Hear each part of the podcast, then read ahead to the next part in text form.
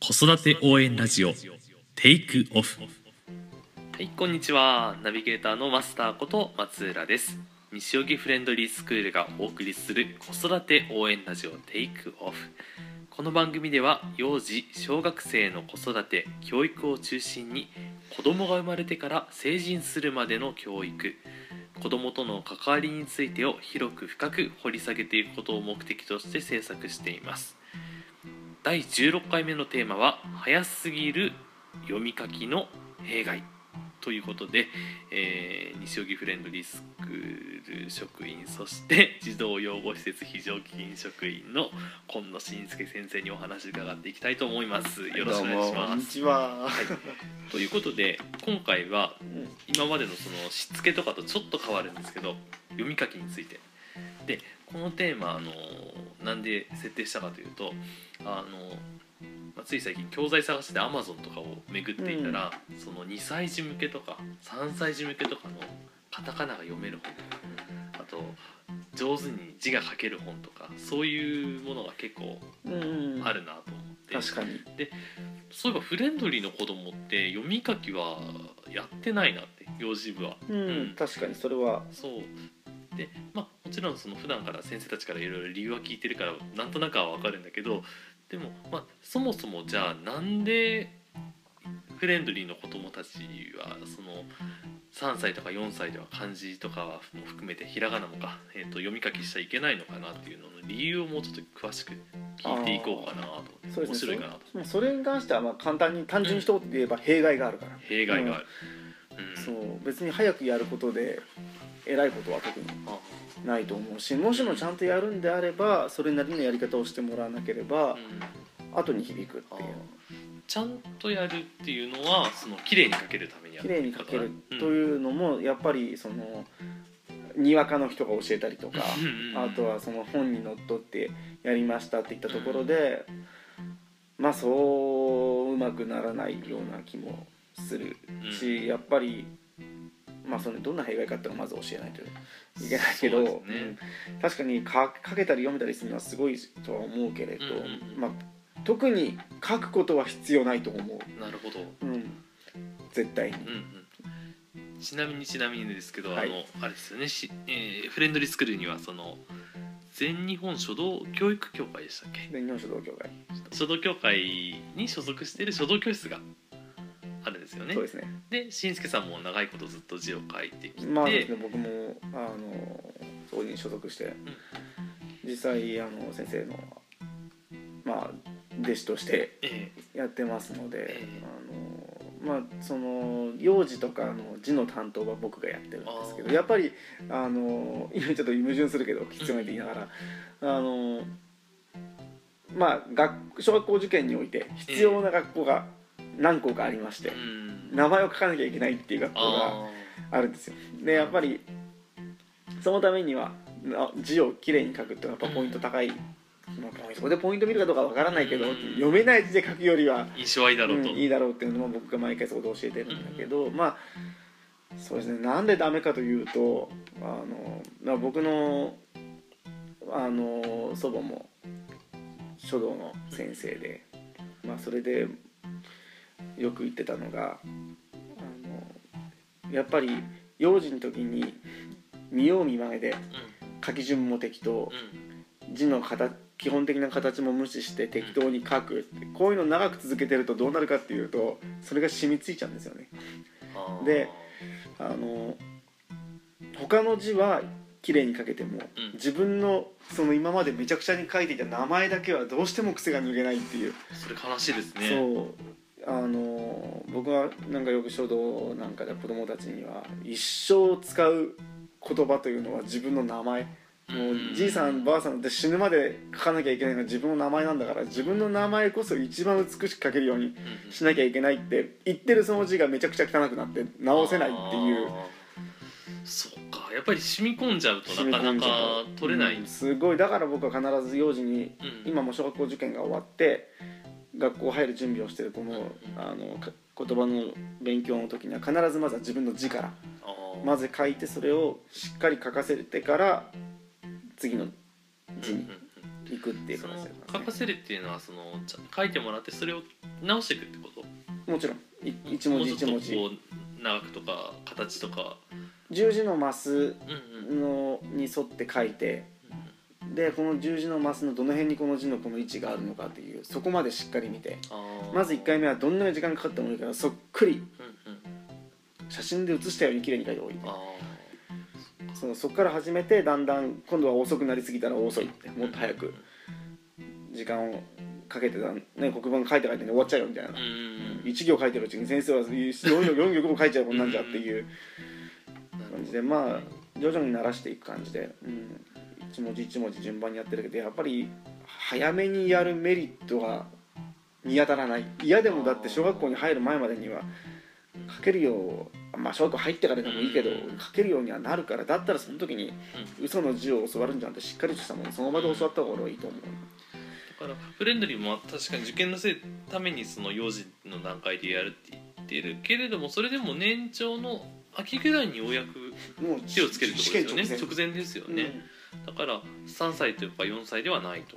そうですね、まあ読めることは結構最近年長さんなんか普通に読める子そうですね。ひらがなぐらいならみんな読めちゃうから読む読むことに関してはまあ別に、まあ、このちょっとあの絵本のね問題とかでは弊害はあるけれど、まあ、ついでに言っときます、そうですね。うん。ついでに。まああのフレンドリースクールではあのなるべく絵本は自分で読まさない。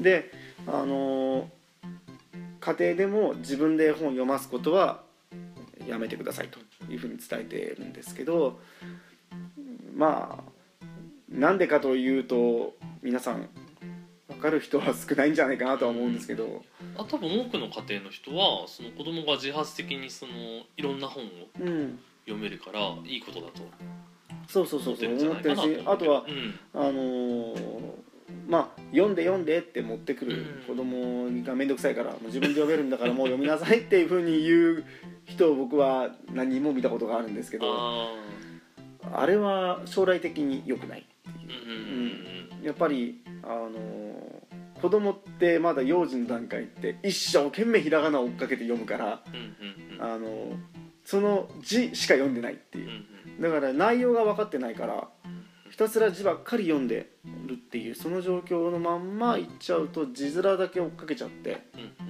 中身が分からないっうん。ていうことが染みついてしま音声として認識してう、うん、内容が入ってこない。そうそうそう、うん。それが一番あの困っちゃうパターンうん。で小学校に入ってからそれやると読解問題とか算数とかの読解問題が大変なことになるんで、あうん。ーその、うん頭でその音声としてそのスラスラ読めるけれど意味が入ってこない、そう。うん。だから読むんだったらやっぱ大人が読んであげて今じゃあこの子は何をしたのかなとかうん。一体どんな気持ちかなとかこっちが1ページごとにこうちょっと声かけをしてって楽しませてあげるっていうやり方のその子はあこういう気持ちなんだこうなんだっていうのは。なるほど。そのちゃんと意味を考えて背景を考えて、うん。そのちゃんと想像する過程とかも含めて一緒に身につけてってあげてから初めて字を読むと。読み聞かせってのは大事で僕なんかだと子供に読む時はもうあセリフ追加しちゃったりとか。あえ 次どうなんだろうとか。うわこの子ひどいねとか、大変だよどうなっちゃうんだろうね次のページでみたいな。な僕なんかもうそういうふうにもうテレビを見てる感覚で子供たちにこうどうなると思うとか逆に聞いたりとか、知ってても聞くっていう。知っててももう何度も読んだ本でも「えどうなったんだっけこれ」って言うと幼児なんかた嬉しそうに「こうなんだよ」とか「あー。えでもなんで?」って言ったらでそういうふうに言うことによって読解力が身についてくるっていう、読解力もそうだし想像力とかね。そうそうそうそう。その字にの喋ってるその内容の裏が読めるようになるっていう、まあ、そういうのの目的で絵本ってのは使わなきゃいけないんだけど読ませちゃったら字ばっかり読んでなああの意味も入ってこないってそうそうだからもう小学校なんかに上がったらもう音読をめちゃくちゃさせるっていうのはうんあの、まあ、読んで口に出した内容をしっかりとあの子供に身につけさせるっていうのを小学校1年からやらせてるから。だそれ以前には必要ないっていうこと？やることによる弊害の方が多いような気がしようがないっていう。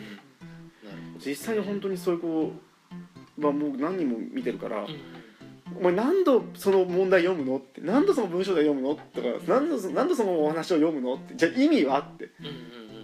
でも出てこないって、読めるには読める。早いんですよ。バーッと読んで「で?」って聞くと何もわからん。うん。もう一回読まなきゃダメうんそれじゃあ何ね回読むんだよって。うん。だから意味が理解できる年になってこそ初めてうん。自分で読む意味があるんだからそう。字に関しても読むことに関しても読めるようになるのはすごく必要なことだけどだからといって勝手に読ますっていうのはやめた方がいいと思うっていう。だからその早期教育の意味を取り違えちゃうとうん早期教育は本当になんか良し悪しな気がしてもうしょうがないですよね。だからその時その時にその見合ったものじゃないとダメってことですよね。その時その時にあった適切なうん。教育をするのが一番うんいいっていう。先取りしすぎちゃってもその他の部分が追いついてない。そのそう。耳が追いついてなかったりその視覚的な部分で追いついてなかったりとか、情緒感情とかそういうふうな面の成長が少ない時うん。に、引き出しがまだね補えない部分がある時に先取りしちゃっても子供は混乱しちゃうだろうし。共感する感情がまだないのにうん読むから字しか追えないっていううん確かにそれはありますよ文章読んでこれなんどんな意味って聞いても分かんないことの方が多いから。うんうんうん。うんそっかそっか。なるほどね。だからね早期教育とかなんか新しい早く字をよ読むとかなんかそんなの読むともうバカバカバカじゃないのとあ速読みたいのもね。そう幼児で読めますとかなんかもう早期教育って本当になんか何かを犠牲にしてすごいものを手に入れてるからそのツケが後で回ってくるっていう。副作用がねうん。案外大きいかもしれないですよね、いろいろとね。多分ね数人にはもしかしたらうまくいくかもしれないけど万人、万人にはいいものではないっていうことですね。うん。何かをねやろうとして何かを捨てなきゃいけないっていうのはそうですよね。本当にねうん。それで余計なことをするぐらいだったら普通にやった方がいいっていうまあ知ってる知らないじゃだいぶ皆さん変わってきますしみんな早期教育っていう言葉好きだから、うん。うん。なるほど、まあ、じゃあ書くことについて読み書きについてちょっとそろそろ締めようかなと思いつつなんですけどはい。ちょっと脱線したいんですあの、はい。鉛筆とかの持ち方とかってどのように気をつけます？僕は持ち方すごい悪いんですよ。そのしかも左利きですし、うん あのーでも一回身についちゃうとなかなか直せない。左利きはもうこれしょうがないけれど、うん。まあ特にまあ右利きの人だった場合はやっぱり後から直すっていうのはなかなか難しくて。でも僕なんかだと持ち方おかしくて書道を始めた22歳から直したっていう。うん。これはやっぱり自分の中で意識を変えたからやっぱり字をきれいに書かなきゃいけないって。書くためには習ったその書き方で書かないと本番ってか他のところでうまく書けないってことは自然にもうその持ち方になんなきゃいけないう。んってで意識づけで僕は直したからやっぱり、まあ、子供の場合だとなるべく早くに、うんうん。だからその字じゃなくてもその追いかけの時のうん、フーピーの持ち方とかも気づいたら、うん気づいたら直す。うん、だからねそこがどういうふうにアプローチしていけばいいかなと思って例えばあのー、2歳とか3歳児の子はもうググーで持つぐらいな感じじゃないですか、まあでもそれはその子には言ってもまだ通じないでしょ、まず通じないから、あのお話できるようになるぐらいかな。えっ、とね意識をさせてやるときにうん。それをやった方がいい。だから今やるときはうん。ちゃんと持ちましょうって。うんうん、うん。であとはやっぱり褒める。ああ、ううんまく持てたら。そうそうそうそう。ああやっぱりほら見てほらその持ち方で持ってほらこんなに字が綺麗って言って褒めてあげる。なるほどね、それをなるべく早めのうちにできるんであればやっぱ字の練習は始まった時から字は工学っていう、うんうんうんうん、なるほどね。しんどいかもしれないけど初めのうちにそれをやっとかないと、うんうんうん。あとは持ち方君をどんな時でも使うとかね。持ち方くんあの持ち方矯正用の鉛筆に刺すやつとかああいうのをもうしつこいぐらいあらゆるものに刺してそれを持たせるとかね。なるほどね。あれやっぱりいいですか？あれはやっぱり形は強制的にああなっちゃうから。なるほどね。使いたいな。左利きの人はなかな左じゃかねね右で書けるようにしてもいいんだけどまあ。でもなかなか難しいね。そう左利きはやっぱり左利きでもうそれでやっていくしかないからもう、ん。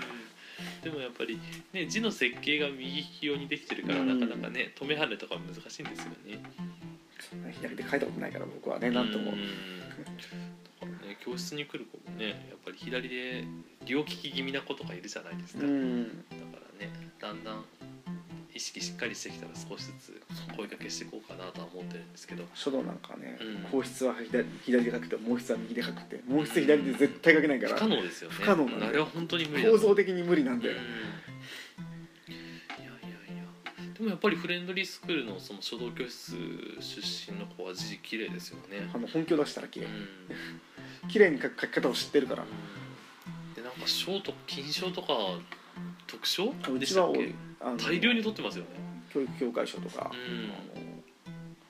あのうん特選推薦賞とかまあ、うん。結構山ほど取って。るそうですよね。だからまあ単なるその思いつきの意見じゃなくてそこは裏付けされてるなと思ってうん。今回のテーマにも取り上げてみたんですけどうん。やっぱり正正式な字をうん。書くことっていうのは正しい時期から始めて正しい書き方を初めから一かい最初の時から正しい書き方をやっていくと。やってる子やってない子は運命の差だもんやっぱりこう見てみると。ですよね、まあ、教室もね書道やってない子もいるから。そうそうそういうのあそれはわかるけど。そういう子を見ると本当に。読めない読みづらいなっていうか、うん。本当に同じ年の字なのかなみたいなね感じだから。でもやっぱりさっき最初にあごめんなさい。来ちゃってる。いやまあのそうそう効果がやっぱでもやっぱ効果出てくるのは34年になってからうーんまだ今の2年生とか1年生とかだと本当にお前やってんのみたいなレベルの字書くことはしょっちゅうあるけど長い目で見てみると34年になってくるとやっぱりちょっとノート見せてってみるとめちゃくちゃ綺麗であ読みやすいなっていう。そうね。あとちょっとだけいいですか、はい。あの何を使うかっていう話なんですけど何やっぱり小さいうちはシャーペンとかよりも鉛筆の方がいいいんでしょうか？なシャーペンは論外として書道でやる、まあ、僕なんか書道でやる場合は 4B んああ結構柔らかい。柔らかく濃く書けるっていう、うん、書硬筆はもう小学生は 4B っていうふうに。うんうん。もうこれは僕の師匠から言われてるんで。でまああと普段書くんだったらやっぱり 2B か B ぐらいはやっぱ HB じゃと硬すぎるのかな。うん。やっぱりちゃんとした太さを持って書けないから、なるほどね、うん、そうそうね感じかなやっぱりシャーペンはちょっとまだ早い。う ん絶対に。形がちゃんとできるようになってから。なるほどね。だからあの正しい書き方正しい、えー望ましい筆圧とか、そういったものを身につけるためにはやっぱり最初はまず鉛筆で、鉛筆絶対。にうん。そこは、じゃあラストもう一個くらい、うん。えっと最結構冒頭だったと思うけど、えっとなんだっけ。じ十字のその形成みたいなのが入ってるもので、えー字の練習をしようということで。やっぱりそれがいい、ね、いやもう初めはそこでしょ。バランスの問題かな。そう。うん。やっぱりどこからどこまでの長さでやってっていう、どことどこがこのひらがなの位置は揃ってるとか、なるほど。そういうとこを見るためにやっぱ十字線で見てじゃあこの十字のどこにあるっていう。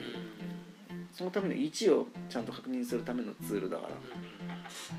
お手本とかはあのよくあるあのその書き方帳とかの薄く例えば「あ」とか「ゆえお」って書いてあるのを使ったりする方がいいのかしら、ね。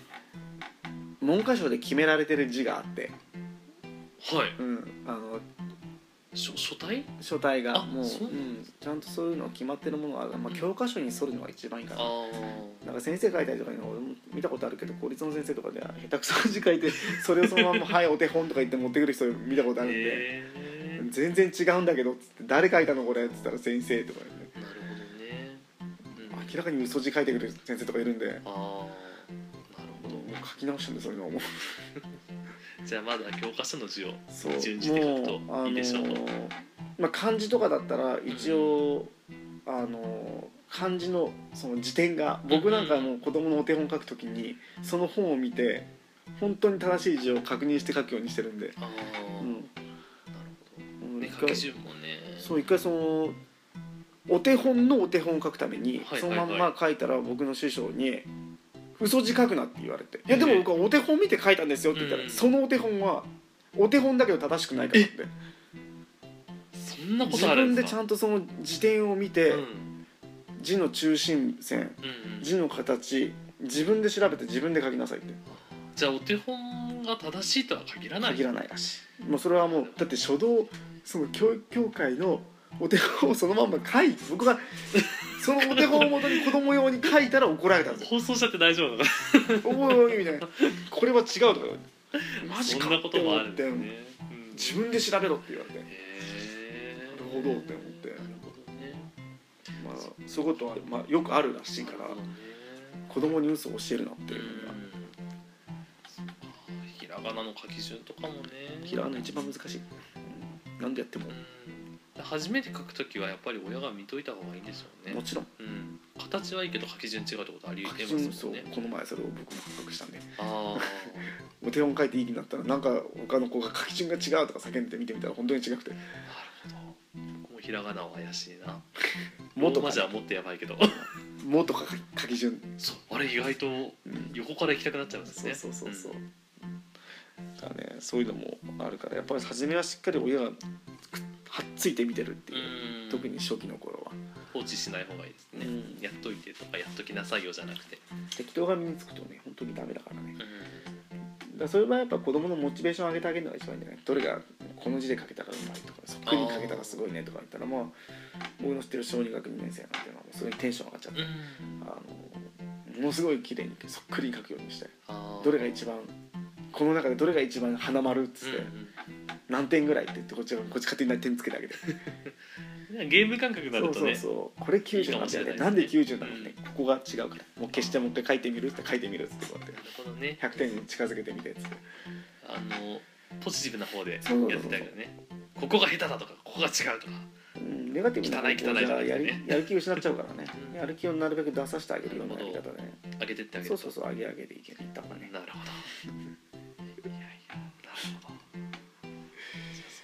じかな、そろそろいいかな。はい。じゃあまあ小学生だったらそんな感じで、うん。褒めて褒めて 正しく特に低学年なんか書いていけいいかなって感じね。う怒ってもしょうがないんだからうん。字なんての怒るぐらい直してほしいんだからさ。うん。そうですよね。ではまあ幼児部の段階では幼児部じゃない幼児期の段階では、まあ読み書きすることよりは親が読み聞かせてあげる。そうそうそうそうことをやってはいかがですか？と。いうことで。はい締めていこうと思います、ではありがとうございました。第16回目のテーマ早すぎる読み書きの弊害についてでした、えーそれではエンディングでございます。えーっと毎度おなじみの予告になりますがセミナーですね。えー本日収録が木曜日なんですけど2日後になります、えー2月18日2017年2月18日土曜日午前11時から、えー今野由美先生が講師をされます、えーセミナーを行います、えーこちら場所が西荻フレンドリースクールで参加費は5000円、えー前回の放送時も言いましたけど、えーと小学校受験に関するそのあれこれをお話しします。まあその模擬試験の結果に一喜一憂していいのかなとかそういうこともありますよね、うん。その大学受験とかの時の模擬試験の結果と小学校受験向けの模擬試験の結果ってその A 判定って同じその感覚で受け止めていいのかなっていう部分とか。ね。そうそう。まあまあそれは本当一例ですけど、まあ、他にもいろいろと隠してるね。じゃちょっと書けないなーっていう。ねやっぱ狭い世界のうーん話だからみんな知ってるようでなんか疑問が多分いっぱいあると思うんで、まあ、そういう内容も全部教えてあげるよっていう。知らない内容を逆に言ってくれたらうん。もう全部由美先生話してくれると思ううん。んでそうそういうの隠す人じゃないから。全部公開しちゃう人なんで、なのでまあ他のとこだったらためらうようなところをうん、大盤振れまいするセミナーですので、まあ、よかったらそう疑ぜひぜひ。問をたくさん持って持ってきて、ね、来ていただければはい。満足して帰っていただけると思うんで。2月17日金曜日の、えー夜10時ぐらいまでギリギリまで受け付けておりますので、えー少しでも迷われたらぜひお電話してみてください。お願いいたします。そしてもう一つ、えー今度はしんすけさんのはい。セミナーの方、ですね。えー来月ですね。2017年3月4日土曜日、えー午前11時から、えー同じく馬車西荻フレンドリースクールで3000円ですね参加費が、うん。でこちらは、えー、と子育ての方に、えー、とスポットを当てたいつも僕が喋ってる内容ですね、はい、このラジオの内容の強化版ということで、えー実際に来ていただいて、えー、と参加者の方のその悩みとかも聞きながら、えー、とリアルタイムでお答えしていくという趣旨のセミナーになってますのでこちらもぜひぜひご参加ください。はい、ということで、えーセミナーの告知でした。では最後のお知らせです。えー西荻フレンドリースクールに、えー体験授業などその他子育て相談でも何でもご連絡いただければと思います。えーまずメールの方ですね info アットマークフレンドリースクール .com お電話の場合は、えー東京03-3390-0750どちらでも大丈夫です。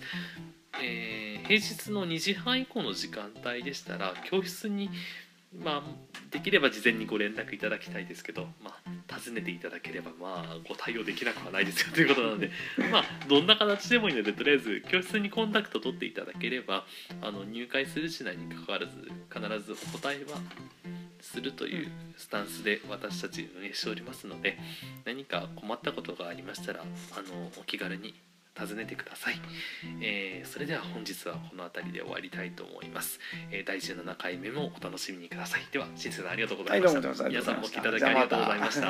はい失礼いたします。も